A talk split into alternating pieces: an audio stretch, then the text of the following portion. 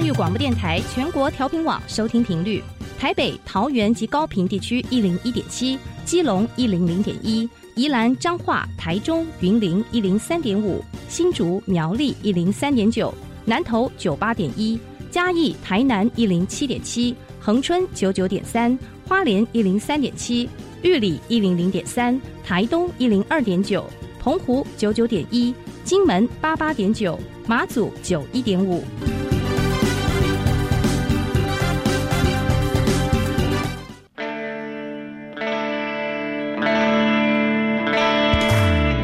命时时有惊喜，生活处处是学习。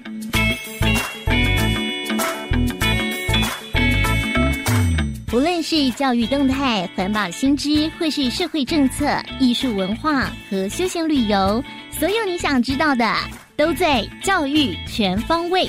每周日上午十点零五分到十一点，邀请您与我们一同打开学习新视野。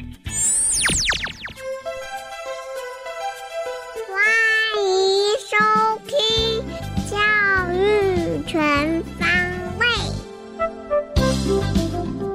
早安，各位亲爱的听众朋友们，欢迎收听八月九号的教育全方位，我是岳志忠。今天你戴口罩了吗？原本以为啊，已经舒缓的新冠肺炎疫情，最近好像又有点蠢蠢欲动的迹象了哈。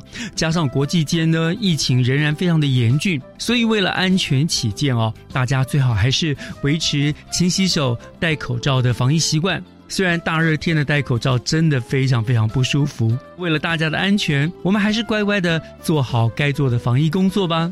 今天的教育全方位，就让我们从学习加油站开始喽。学习加油站，掌握资讯，学习加值。前一阵子呢，我在台北艺术大学参加了一个教育部所办理的美感教育计划的研习。那其中有一堂课沙发论坛，是以校园美感作为主题。那三位语坛人当中呢，有一位呢，就是我们新北市东山国小的林秀云校长。那在校长的分享之下呢，东山国小之美呢，可以说是令人惊艳。所以呢，今天加油站呢，我就特别邀请林秀云校长来跟听众朋友们也分享，让大家也感受一下东山国小的校园之美。那校长已经在我们的线上了，校长您好。主持人好，以及各位听众朋友们，大家好！谢谢校长接受我们的访问。呃，校长那天哦，您在研习上面大概短短十分钟左右吧，对不对？哈，那个精彩的分享哦，让我当场就好想立刻冲去学校参观哦，就觉得那是一个很美的学校哈。所以我想等一下就要请校长也让我们听众朋友来品一汤几类哈。哎呦，谢谢。不过我想请校长跟听众朋友简单介绍一下这个东山国小的背景资料好不好？嗯，好。东山国小呢，呃，我们在新北市的戏子区，它是在戏平路上的一个，就是戏子往平西的产业道路上。嗯，学校非常的小，我们只有零点三四公顷。那学校呢，前面有小河，后面有山坡，门口呢有两棵百年的茄冬树。嗯，那这里呢是天然资源、生态非常丰富的一所学校，所以我们都自己号称自己小而美。这样的一个公立小学，感觉就是一所森林中的小学，对不对？所以你们天然这，所以纵使没有什么装饰，感觉就是一非常美的校园了。这样子，嗯，谢谢谢谢。好，那本身天然条件是够好了，那就是什么样子的动机让校长您会去想去营造一个校园的一个美感的环境呢？其实我们学校呢那么美，但是其实学校已经九十三年了。哇，我们这个茄冬树呢已经百年了哈，近百年的校树了哈。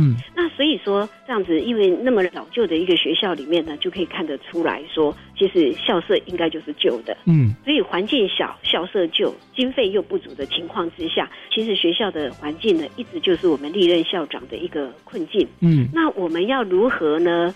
就是现在教育部不是在推嘛，美感教育，美感教育从幼起。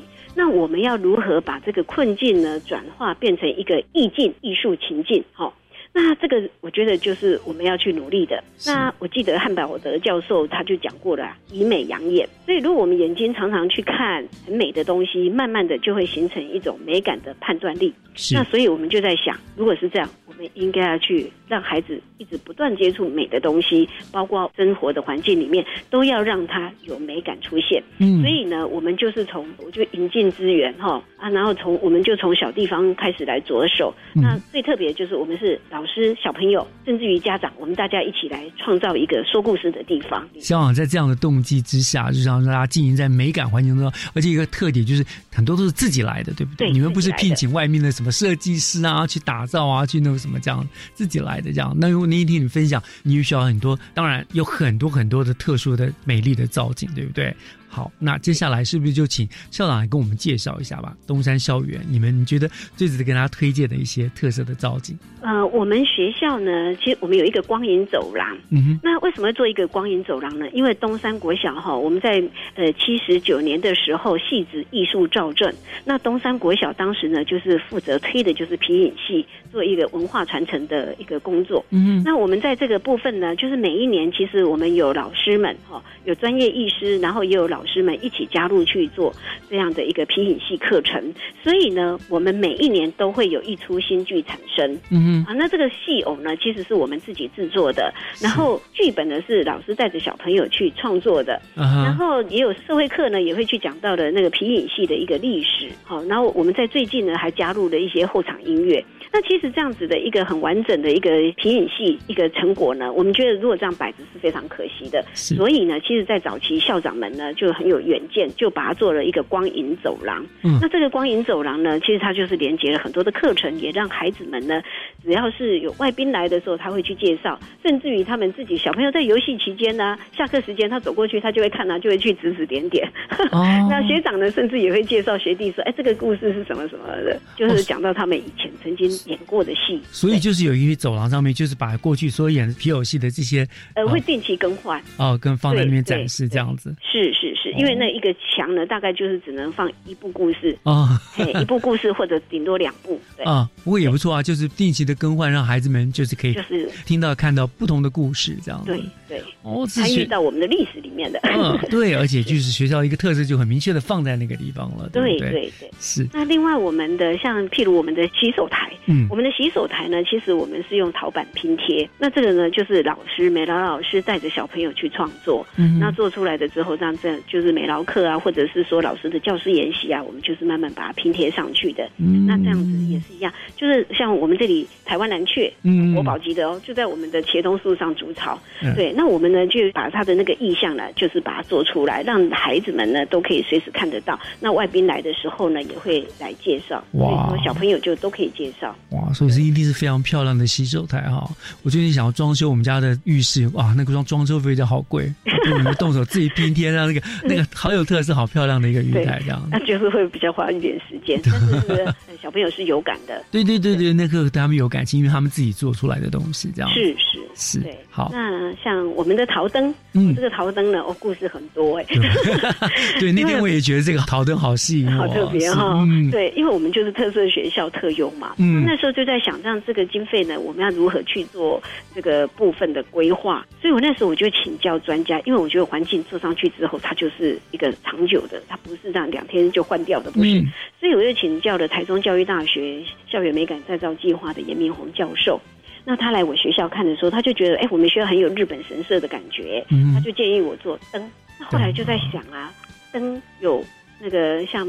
因为我们这里近离平溪很近嘛，是那那边的那个纸灯呢，其实我们这里是不行用的啦，因为他们那个点的就烧掉了，对啊，下雨天。我们这里呢，因为戏子区就是潮湿多雨啊，这个是我们一个这样天然环境的一个限制。那所以我们就在想，那要做什么呢？要做灯，做什么灯？后来就想到了学校，其实我们陶艺课程里面，我们就有陶艺。嗯，对，在这个部分呢，我们的老师其实也可以带着小朋友做。但是我想说，我们就请了那个国宝级的那个陈秋颖老师哈，三十几年的经验，我想因为要做的灯会比较大，就是专业来教。那秋云老师呢很用心，他也带着我们去做，所以我们就在开学日的时候哦，老师、小朋友、家长大家一起来，是一个非常热闹的一个情景哦。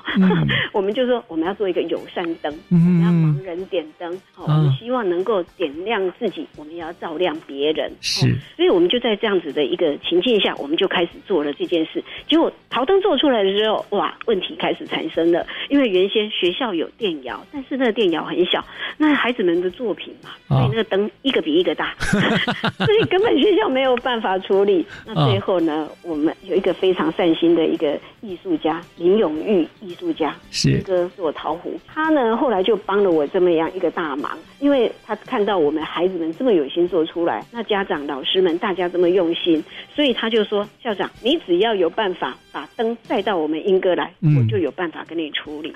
其实我非常担心，那到底要多少钱呢？因为我们四十个大陶灯再加上陶业，并没有那么多钱呐，而且还要再做那种电源的那些装置是啊，是吧？对对对。结果他都没有跟我讲。那等到最后完成的时候，哎呀，艺术无价，他竟然一块钱都没有跟我收哎，好感人哦，非常非常感人，真的。所以我们最后做完了之后呢，我们就办了一个茄东树下的音乐会，大家来伴奏，连区长、议员都来共享盛举。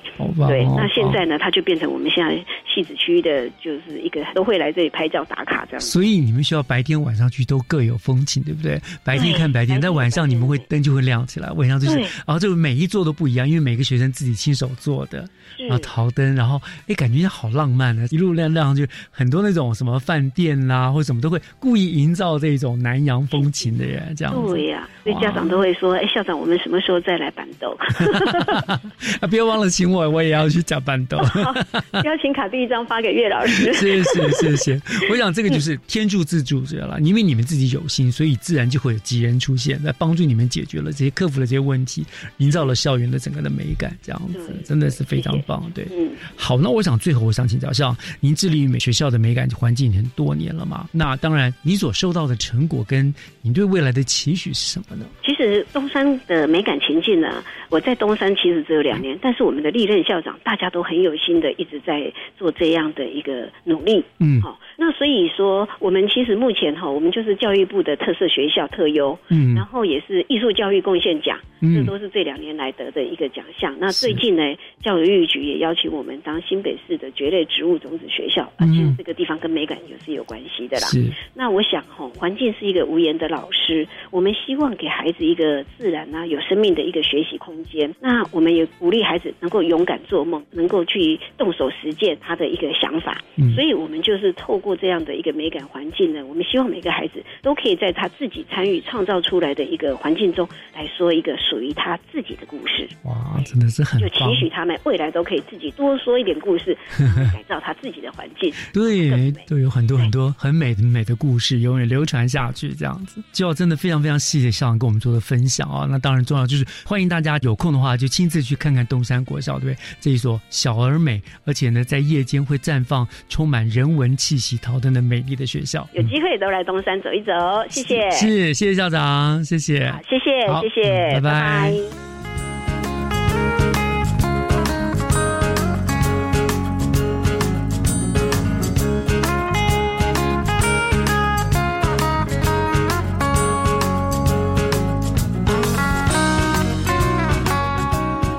接下来，请听《娃娃看天下》。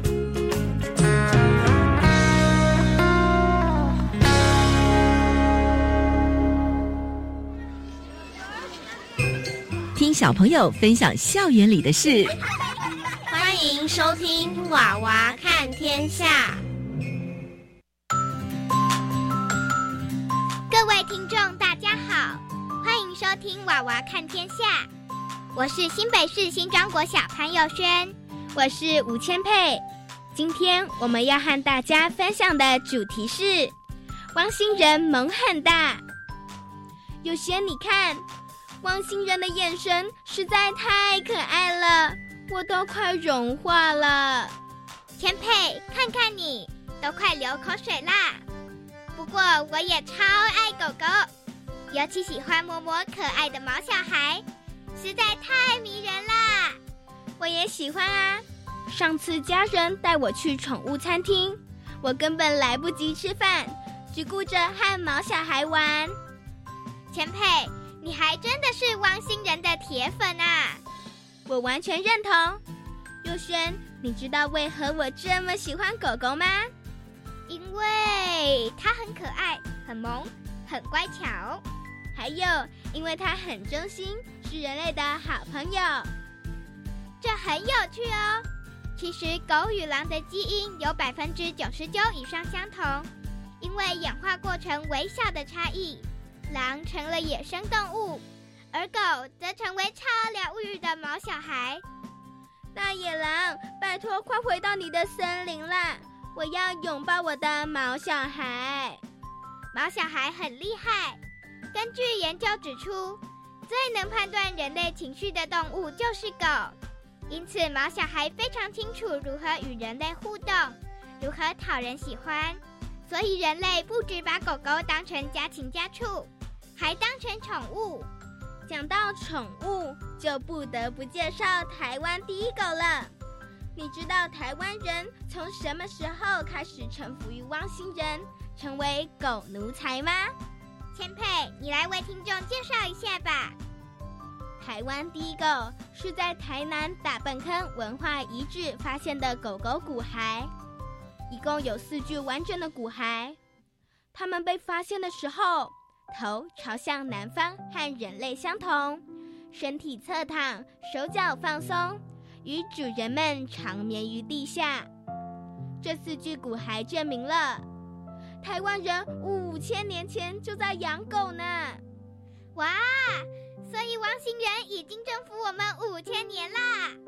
不止这样呢，狗狗与人类的缘分要从玉皇大帝开始说起。我们来听听这个有趣的故事吧。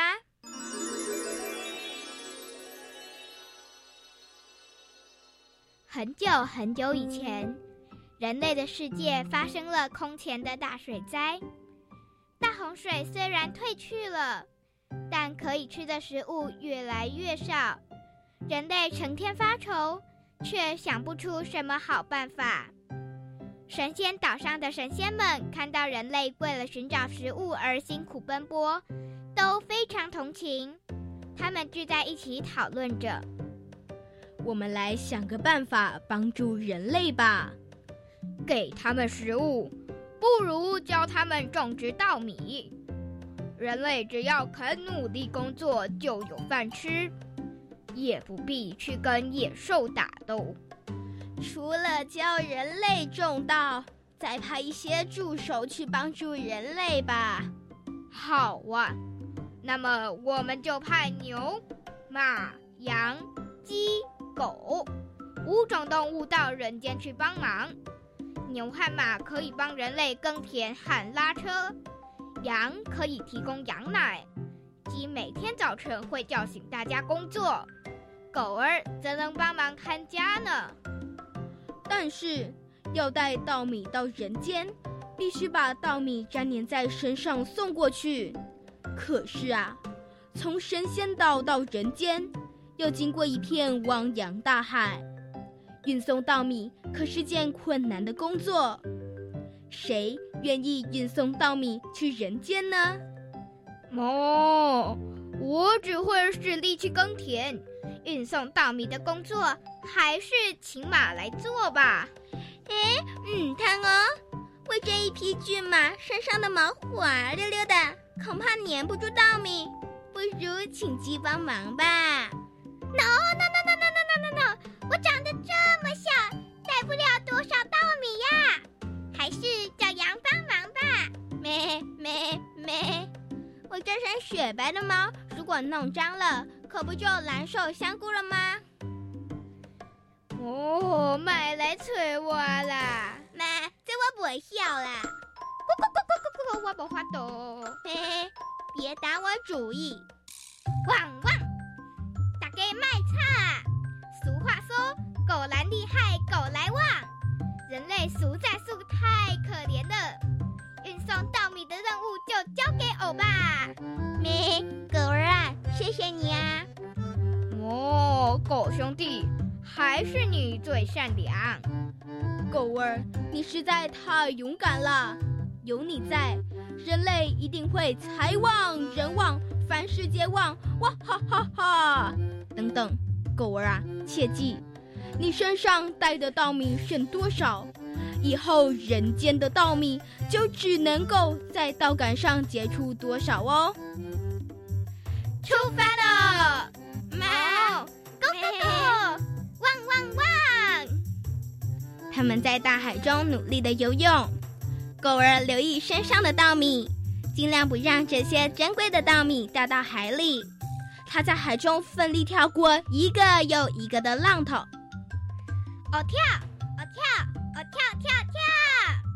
啊，海啊，身上的稻米越来越少了。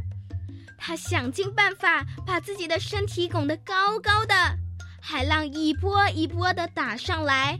尽管他每根骨头都拱得快碎了，稻米还是一粒粒的飘走，最后只剩下尾巴尖端的一点谷粒了。啊啊！终于到了，哦，终于达成任务了。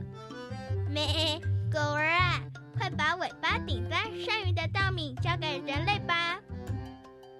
在动物们的帮忙之下。人类开始过着农耕的生活，有香喷喷的米饭可以吃。至于狗儿呢，它就成了人类最忠实的朋友了。听完这个稻米的传说，真佩服那只拱着身体、挺起尾巴游泳渡海的狗狗啊！它真是天下第一帅的狗狗。说到狗狗的尾巴，它的尾巴会说话哦。是啊。我们就来介绍一下狗狗的尾巴怎么说话吧。当狗狗的尾巴大幅度自然摆动，表示我好开心；当狗狗的尾巴夹起来，表示我好害怕；当狗狗的尾巴快速而不稳定的摆动，表示我好紧张；当狗狗的尾巴下垂，表示我好难过。当狗狗的尾巴僵硬的竖起来，表示别来烦我。毛小孩真的太萌了，难怪五千多年前的人类就开始跟他们当好朋友啦。是啊，人类和狗狗真的是亲密的好朋友。听完狗狗为人类运送稻米的故事，吃饭的时候也别忘记它们摇摇尾巴的可爱模样哦。汪星人萌很大。我们对毛小孩的爱也是无限大。新北市新庄国小吴千佩、潘佑轩，感谢您的收听。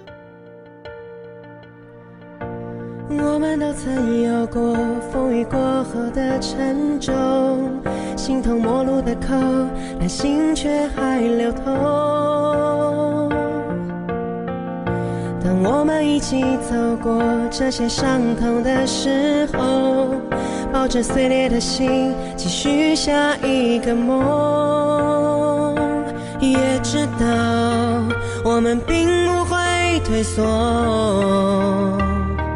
狂奔的念头不曾停止温柔。一直到将来我们都成熟。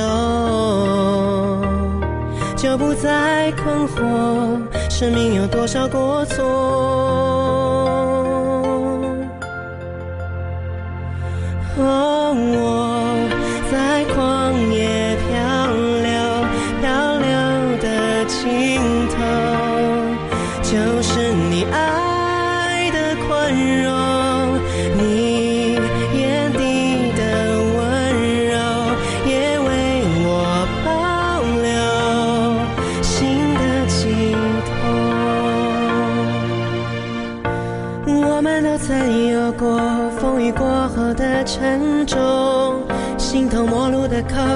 但心却还流通。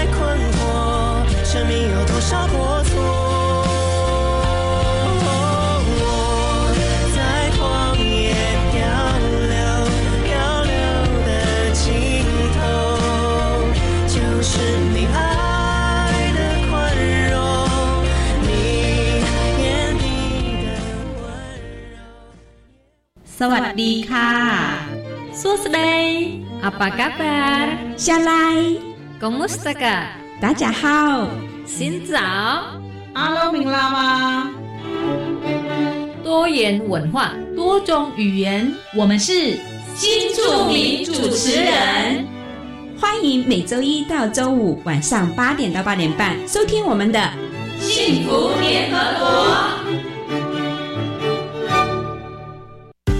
百零九年全国登山日系列活动开始报名喽！爬山的季节到了吗？没错，体育署自九月九号到十月二十五号推出一系列活动，还有最流行的线上登山哦！只要报名参加，不但可以爬山赢健康，更可以抽奖得好礼！哇，太好了！要怎么知道相关的资讯呢？赶快上网搜寻全国登山日，一起来爬山！以上广告，教育部体育署提供。全体就节能作战位置，动作！戴上口罩，拿起抹布，让我们一起还给家电一个清白。只要谨记三口诀，夏天超省钱：一看、二清、三放心。定期查看家电使用状况与清洁保养，在家享受高品质。快跟乌漆嘛黑的家电说拜拜！省电达人就是你。更多省电秘诀，上网搜寻节约能源园区网站。以上为经济部能源局广告。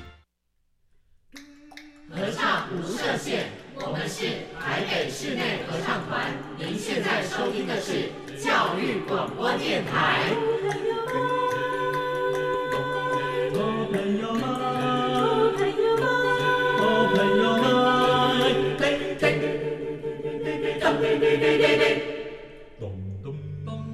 就爱教育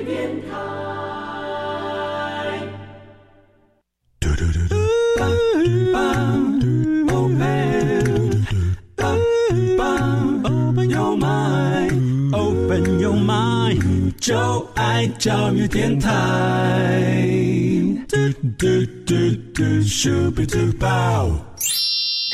打开您的幸福生活新视野，请听学习城市万花筒。您正在收听的节目是教育广播电台《教育全方位》，我是岳志忠。今天节目的后半段进行的单元是学习城市万花筒。今年夏天，哈，台湾真的简直热到像要燃烧起来一样。不论是最高温或者是高温的日数呢，都打破了台湾历年来的记录。而在炎炎的夏日，大家最想做的消暑的方法，我想除了吹冷气之外，就是去戏水了。尤其是因为今年疫情的关系嘛，大家也不能出国，所以几乎台湾各个地方的各个海域啦、溪边啦、游泳池啊，都人满为患。那大家都希望泡在清凉的水中来消暑，可是却也因为这个样子哦，所以近日来我们好像听到溺水的消息特别特别的多。那么我们要怎么样？才能够享受到玩水的乐趣，又能够兼顾到安全呢？今天我们就来请教新北市政府消防局肖伯环科长，来跟听众朋友们呢来谈一谈夏日戏水的安全。科长在我们的线上，科长你好。哎，主持人好，各位听众大家好。是，谢谢科长哈。我想科长今天要跟我们分享非常非常重要的一个安全的资讯嘛哈。呃，因为我们知道这个夏天戏水不慎而造成的这个溺水的事件，我们其实时有所闻了啊。哦，单单我们新北市好像光这个暑假就已经发生了好几起不幸的溺水的事件了嘛哈。一开始是不是就请科长赶快就先跟大家讲一下，说明一下最重要的夏天戏水，我们到底应该注意什么事情？对，这个今年夏天哦，真的是。刚刚陈总，刚刚我们主持人所说的，好多的游客到我们新北的海域或是溪流去玩水。嗯，那你知道今年因为疫情哦，嗯，大家不能出国，对，而且天气特别热，所以呢，这个大家都在国内玩了。那这种天气热，大家都想到去玩水。对，啊，这种报复性出游，哇，真的是。哇，是相当很可怕的，真的非常报复。我们哈格比台风越过我们东北角嘛，是因为我们只要台风经过的时候，我们就要去劝民众说不要在海边看浪啊、玩水啊，哈。嗯。我们光这一天，我们就劝了七千多个，跟海巡啊、跟警察、跟消防一起。哦，我们新北就七千多人。对对对，就是这些风景名胜的地方，现在不分假日跟平日，太可怕了，人非常多。其实我们也发生了一些意外啊，真的是大家特别注意这个安全。全。报复性，报复性，报最后报复，把自己的命给报复掉。那所以，所以科长赶快跟我们讲一下吧。就是我们通常去这些戏水区，我们到底应该注意哪些事情？对，现在很多民众会去溪边玩水啊，像我们新北市来讲，我们就是南北市溪、大豹溪，嗯，是我们民众夏天的一个热门戏水的点，这样子。是，但是溪水大家要注意，跟游泳池、跟海边完全不一样，因为溪流，台湾的溪流都非常的湍急。嗯哼。流速很快，对，然后呢，那个水温变化很大。你有时候去游泳的时候，你可能现在只是踩得到底了，可是呢，你再往前一步，它就是两公尺深，或是三至三公尺深。是，那很多民众他这个对于地方不熟悉，而且他本身又不太会游泳，嗯哼，就碰到说，诶，你知道吗？我们一个。水温的变化最容易造成我们人体抽筋，抽筋对，这一抽筋的话就会容易造成紧张而溺水。嗯，所以其实，在我们这几次的假日，就从暑假开始哦，这个假日几乎每个六日都有一些不幸的案件发生，这样。对对对，所以我这边要特别提醒，就是我们的民众，如果你要去啊，我们的郊外哦，踩踩水啊，玩玩水啊。你一定要特别注意，嗯，这个水的深度啊，如果你不熟悉的话，不要轻易的下水，这样。是是是，有的人以为说没有关系，这很浅啊，我下去走一走才是。可是他不知道，就像您刚刚说的，可能前一步就是两公尺深的水，他根本不晓得，不小心他就踏进去了。对对，而且像这种野外啊，都不会有救生员在。是，那你发生状况，其实你打电话给一一九，我们消防队赶到现场，其实都要十分钟以上。对，因为那里都比较偏僻的地方啊。对。非常偏僻，嗯，哦，然后再就是说，我们现在不是夏天都会有午后雷阵雨嘛？是，那个午后雷阵雨都是下在山区，像我们乌来、三峡、嗯，平林、哦，新店这些地方。都是山区，在五个都会容易有一个雷阵雨。就您刚刚所说的南北四溪大包溪流域的地方嘛，对不对？对，嗯。那一下雨的时候，上游下雨，嗯，你下游也许在玩水没有感觉到下雨，可是呢，那个溪水很快就暴涨起来，嗯。那我们如果说你看到哦，这个溪水突然之间变得很浑浊，嗯，有枯枝啊，或是落叶突然大量的飘到下游来的时候，哎，你要注意了，上游可能在下大雨，赶快要上岸。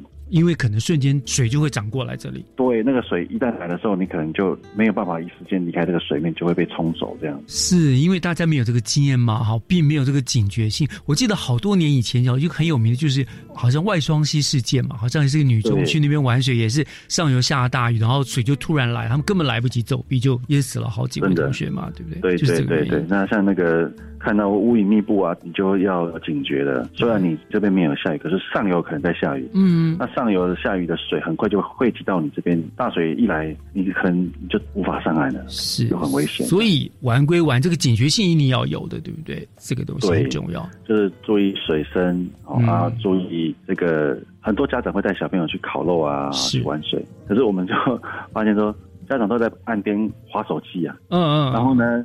小朋友都没有人在看顾啊，啊，小朋友就两三个在那边玩，哎，以为很安全，嗯，哎，结果发生状况了，哎，家长还是最后才被旁边的民众通知说，哎，是不是谁家的小孩发生事情，他才赶过去救援。对对对对，这个事我也听说，而而且甚至连你的游泳池都有嘛，就是不管在哪，家长其实你带孩子你就要盯着，对不对？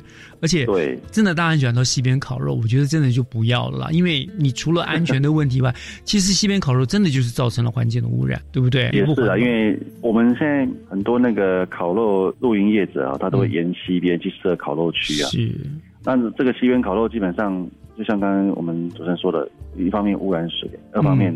其实，在那边烤肉戏水，那个都是没有救生员在的。对对对，戏水的这个溪流发生状况，其实真的烤肉业者你也没办法帮你负责。对，你大人烤的很开心，根本一不留神，小孩子就到水里玩，你都根本不知道这样子。真的，而且有时候我我这边也要教导我们的听众，就是你要注意看那个河面或者溪水哦。嗯。如果你从上面看起来那个绿绿的水，嗯，我那时候青山绿水非常的漂亮，对不对？可是那个绿绿的水代表那个水就很深哦。不能靠近，哎，那个水深的颜色在溪里面会呈现比较偏绿色这样。OK，如果比较浅的蓝色就是 OK 的。那你看得到，你可以踩。再过去有点绿绿的水，那个就是很深的水。OK，那还有就是说，在溪里面大石头旁边，嗯，的那个水也都特别深，嗯，因为大石头溪冲不走嘛，但是它旁边会有一些回流漩涡，嗯。一方面呢，水会被掏空，会这个泥沙会掏空，水会比较深；二方面，那个漩涡是当你在靠近的时候，你会被水给拉下去，被那个水的漩涡给拉下去。嗯，那拉下去你就溺水了。是，而且那个就是你很会游泳的，其实碰到漩涡你也是相当危险的，对不对？因为它的拉力太强的，真的。对。其实我们消防队去救溺啊，会溺水的很多都是会游泳的。嗯，就是说真的自己很会游泳，对对对对对，没问题，我都很很强，还那边跳水。我听过这样的讲法，就是说大部分会溺水的人都是会游泳的人，因为不会游，他可能不根本不敢过去，所以反而是自认为我会游，就反而意外会发生这样子。对他就是自以为自己是很厉害的人，就去那边发生状况，他就也没办法处理这样子。对，科长，还有啊，像我们也常看到，就是溺水的地方，常常其实那边都设有禁止游泳、水深危险各种警告的标志。就像你刚刚说，台风来，他们还要去玩水，然后你们都要劝离他哈。现在这个对着民众这些视而不见，这些标语，这些不遵守规定的民众哈，难道没有法可以罚？就说这里明明就设立禁止游，你还来一边玩水，没有法可以罚吗？还是说他其实这个设的警告不具有法律效力？哦，是这样，就是政府最针对这个水域的管理啊，哦，基本上现在都说开放山林，对不对？开放海洋嘛，因为民众有青山清水的权利，这样是。所以说，对于这个山跟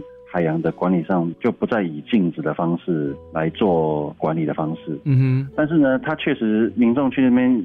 油气啊，或是玩水啊，有些危险地方真的是很危险。是，那所以说对于这些比较啊危险的地方，过去也曾经发生过溺水意外的地方，我们都会树立一个警告一个标志。嗯，就是希望民众说，哎，你来这边戏水的话要注意，这边曾经有一些问题，就是曾经有溺水案件发生，那你要特别注意这边的一些水域这样子。是。那像以新北市来说的话，我们是针对大豹溪的沿岸哦，嗯哼，因为大豹溪其实是我们民众最常去戏水的一个热门景点，这样子。那过去每一年大概有十几个戏水溺水的意外发生，十几件。是。但是呢，我们就为了让这个民众呢能够戏水安全，同时呢也不要用禁止的方式来限制民众清水的权利。嗯。所以说，我们是采取有效管理跟开放的方式。嗯。所以说，如果有些民众你去大报溪，你就发现说，哎，一处一处的一个戏水点，不管是露营业者，或者是说是自然的一个开放水域，甚至是看到我们有消防人员在那边驻点，嗯，然后还会拉警戒绳，哦，这个警戒绳就是绳索里面的，我们是。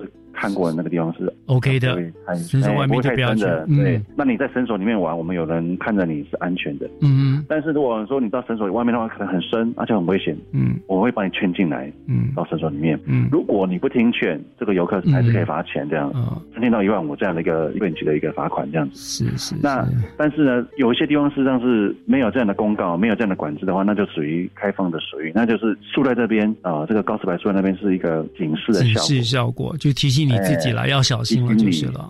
对对对，但是你真的下去，说真的，我们是担心你的安危的，我也没办法你。就是拿命去玩就是了啦。那当我们也知道说，消防局为了下戏水安全宣导，还有一些口诀来加深大家的印象嘛。哈，不过聊到这个地方，我想我们先休息一下，听一段音乐。回过头来的话，我就请科长来告诉我们这些口诀，我们怎么样来提醒自己，来注意自己戏水安全。我们稍后回来好吗？好。照着阮规暝拢袂通困，烟头门拢无休困。你敢知阮对你的思念？希望你有同款的梦，咱两人做阵转来一起哭，互相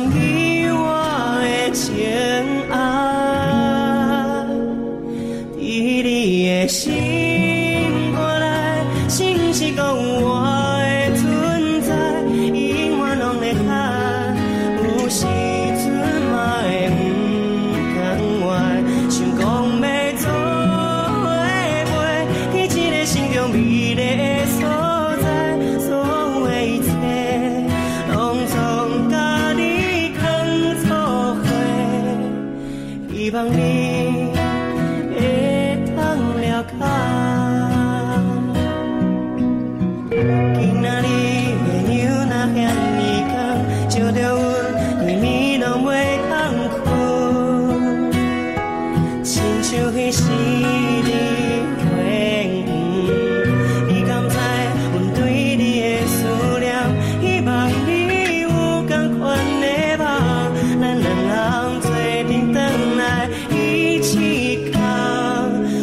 想。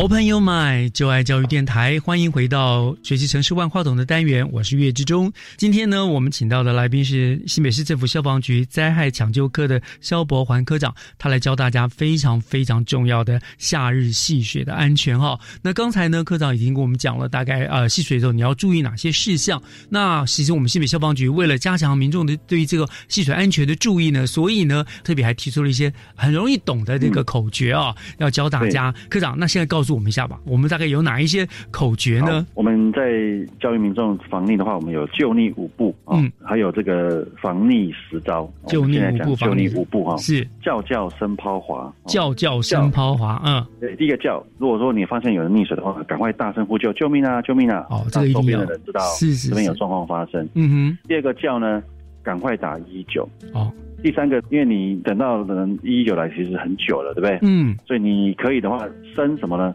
伸竹竿哦或是伸长的这种树枝，嗯可以让它来抓住啊，让溺水的人抓住。不是伸自己的手哦，千万不可以自己下水哦，这个很危险。啊、你一下水，如果你本身你也不是也不山水性专业的呃这个救生救援员的话，你会被他拖下去的。是是是是是，所以就是看的人，他抓到任何漂浮物，他都紧抓的不放。是身边有什么长的物品啊，可以先赶快伸过去给他，对不对？哦人要站在岸上，然后利用长竹竿、长树枝，嗯伸过去来让这个溺水人抓住，来把它拉拉起来。是那如，果没有竹竿或树枝，你可以抛抛什么呢？哦，比如说有救生圈，旁边嗯如果有救生圈的话，或者说有一些哦，比如保温箱，它把它盖起来，其实可以漂浮在水上，对不对？哦，对对对对，丢过去，哎、给它抓着，是哦，或者说一些能够漂浮的东西哎丢过去，哦保利龙盒子啊，哦，嗯，啊，让它来飘起来，这样子比如空的保特瓶、大保特瓶是不是也可以？也是可以的，对，就是能够漂浮在水上的。哦，只要能漂的就丢给他，让他能够稍微撑一下，这样子。对对对对对，那划的话呢，就是如果旁边有泳圈或是大型的浮具或是船划过去做救援这样。嗯所以我们在做救命的话，要掌握叫叫声抛划这五个重要的口诀来进行。这是抢救别人，不是对对不。是说按照这个流程啊，就是说你求完救哈叫叫之后，你要抛或是要伸或是要滑，就是要看你其实是可以同时进行的，对不对？对对对对对它是可以按照实际的你的旁边可以应用的东西来做救援，这样是是，不要傻傻的这样，非要照着五个步骤。是但是就是重点就是你自己不要跳下去水里面去救。是这点非常大家谨记，对对，不要冒险自己下去。好，这是救人的五个步骤嘛，对不对？对那对于玩水的，你刚刚说还有防溺十招嘛，对不对？对嗯，那我们有防溺十招防溺十招五步五要哈，哪五步呢？你在游泳的时候，千万不要做危险的动作，不要跳水。哦，这个跳水我们常常发生，一跳水跳下去之后撞到石头，晕了。是是是，就就就溺水了。我们看到跳水很过瘾很帅，可是你如果不熟悉那边的地形，你可能就撞到石头了。头往下撞到河床的石头，你就撞晕了。啊，对啊，我们在前两个礼拜有一个年轻人在新店的一个露营区，他跳水撞上去门牙断了啊，他他也溺毙了，哎，就是撞到石头这样。所以不要跳水，还是安全的慢慢走下去吧，哈，不要跳水。然后再就是不能一人戏水，要有同伴，要注意同伴的位置，嗯，大家互相照应嘛，哈。对对对，这个很重要。不要恶作剧哦，在水中恶作剧有时候造成一些不必要的这个危害哦，或者危险的话，就会造成溺水的一个状况。好像特别年年轻同学，对不对？我们好像过去也听过很多的例子，就是。同学在那边玩，然后就戏水故意把人压下去或推，结果那个人并不安水性或怎么样，就真的就造成了憾事，对不对？所以就是或者把人家鞋子丢到水里面去，让人家去捡，就有人家溺水，也有这样子。啊，真的真的不要恶作剧，好好的玩水啊！这第三个步，第四个步，然后就是身体疲累或是状况不佳或喝酒，嗯，不要下水哦。哦，这个喝酒其实很严重，因为有些人酒后会逞强，会做出一些不理性的行为，让他容易溺水这样。那真的是对对对，非要。要喝酒啦，身体状况真的本来就不舒服，就不要再硬逞强下去。就总而言之，不要逞强就对了，对不对？先评估自己的身体状况，再去玩水。没错，嗯。然后泡水也不要泡太久，有时候会失温哦，特别在溪流那个水很冷啊，你一湿了你就容易抽抽筋。刚刚说的抽筋，溺水。啊，对，我有在水中抽筋过的经验，那真的是很恐怖。不过还好，我都是在泳池。哦，但是你在溪流抽筋就很危险了。对对对对，你没有办法。救生员。是是是是，哦，好，这是五个不要嘛？那那另外有你说有五要。好，五要就是第一个要注意气象报告，如果说预告会下雨，就不要下水；预告看到有打雷，也不能够下水。哦，譬如说这几天就是天气很不稳定，你就去就尽量不要去溪边玩水了，对不对？这几天都预告会有雷阵雨啊什么的，就不。要去嘛哈。下大雨的隔天也不能去玩水，那个水都会提醒大家，我们要玩水哈，不要玩命哈。然后这个要注意一下，对这个好。第一个就是这样，要注意气象。第二个呢，递水的地点要合法，要有救生员管理的水域，那才是安全的水。嗯，这是必要的，没错。嗯，所以希望说你去海水浴场啦，有救生员或者去游泳池啊，有救生员，这样才是安全的水域。这样是是。再要暖身，一定要做热身操。嗯啊，里面热身容易抽筋，而且你要着泳裤、泳装。嗯哦，你穿一个牛仔裤下去，哇！那牛牛仔裤一吸水，你根本你没办法好。它很重，它会变很重，拖着你下去了，对不对？没错，没错。所以我们看有时候这些广告片啊、影电影，好像穿牛仔裤下去很帅，其实那都是错误的示范。那个那个都一旦吸水就很难游泳的。是，再来呢？再来就是我们的湖泊、河川、溪流的变化落差，哦，河床的那个水位落差很大的。嗯。所以说，刚才也特别提到，去这些地方戏水的话，你要特别注意水深的地方，千万不能过去。这样是是是，您刚才也说了哈，颜色如果特别是显绿的话，就千万不要去了。嗯嗯嗯。对，然后呢？我们民众哦，在训练游泳，因为台湾是一个环海的国家嘛，那学会游泳是很重要的。那我希望你是在游泳池学，学会利泳，学会这个漂浮的技巧。啊，那你在不幸有溺水的时候，你用这些自救的方式的话，你可以放轻松的来等待人家救援，这样。嗯嗯，对，对水母漂就先自救嘛，哦，然后不要紧张。漂浮在水面上，给人家有救援的机会，这样子。对对对，没错，就是不要紧张。一人一紧张，你肌肉一收缩，你就容易下沉啊。那你放松一点，然后大自漂哦，或者仰漂，或是呢抱着膝盖，然后呢这个放松的话，你会漂在水上，然后再起来呼口气，然后在在水中等待救援，这样其实，OK，这都是。延长待救的时间的方法是好，这就是所谓的防溺十招五要五步嘛，哈，对。那最后呢，讲就是，如果说我们不幸真的遇到了溺水的情形了哈，当务之急，那周遭的人要怎么样处理？当事人又应该怎么样来应对，来增加自己的生存的几率呢？好的，如果真的你看到有你的朋友溺水，或是有其他的民众在戏水溺水的时候呢，嗯，就是按照我们刚刚讲的叫叫声爆滑是这五个步骤来做救援。那第一个就是你不要轻易下水救人，是。第二个呢，就是。站稳自己的地点，然后用伸出长的竹竿或是树枝来做救援，这样。刚刚提过的。那再就是说，如果没有这些东西，就用漂浮的装备哈，冰桶啊、包绳袋啦来做救援，这样子。嗯。那真的哦，如果很多人在岸边，然我也曾曾经看到说，大家手牵着手拉成人龙，嗯，然后呢，慢慢的靠近。是，这个也是有曾经这样子救援过，成功过，但是手一定要要拉紧，一定要确保你们彼此是拉的好的，对不对？对，但是这个你要注意哦，溪流很湍急的时候，特别是上游山洪爆发，你这样人下去其实是都会被冲走。对，这个也很危险，所以说还是要看水域的状况。嗯，那最好就是叫叫陈茂华这五个重点来做救援。没错。好，那如果说你真是溺水了，你怎么办呢？那我们最后还一分钟，我们讲怎么办？当时你说溺水了，有什么样办法来救自己？当事人最重要就是保持冷静，不要紧张，然后呢，利用漂浮的方法哦，仰漂啦，或者说双手抱脚这样子放轻松的方式，就会轻轻的浮在水面上。是，那你就是透过。一段时间上来头呼吸一下，嗯，那这样子你可以增加你的救援的时间，让其他的人能够更长时间来帮助你。这样子被溪水冲走的话，你也要保持脚在前，头在后，避免头被撞伤。这样哦，你因为你不晓得你后面头后面有什么，可能撞到石头就昏了，对不对？所以要维持这样。对，好，我希望在那么紧张的时候，你还能够调整自己的姿势啊。这个真的有一点难，但是要尽量努力了，对不对？好，然后就是是不是注意安全啊？如果有看到任何树枝啊，旁边有树木什么，就能够抓就赶快抓住，对不对？这是一个方法。只是被冲下去的时候，要抓住一些漂浮的东西来，让自己浮在水面上。哦，这样好。我想真的是这样子哈。除了我们要晓得怎么救人，自救的方法也很重要啊。毕竟我们晓要晓得延长你的活命，来争取那个获救的几率嘛哈。所以这些都要非常注意到的事情了。没错，没错。是啊，我想好，真的非常谢谢我们消防局。灾害抢救科的肖博涵科长跟听众朋友们提醒了夏日戏水的非常重要的安全注意事项了哈。那我们也希望听众朋友呢，从今天的访谈当中都能够学习到很多，包括不管是自救或者救人的相关的常识。那更重要的就是，请大家要遵守这个规定，不要在危险的水域进行任何的活动，以免麻烦别人，更害了自己，对不对？祝夏日戏水安全第一啊！希望大家能够平安的戏水，这样。那就谢谢科长今天接受我们的访。问了，谢谢科长，谢谢主持人，谢谢，谢谢啊。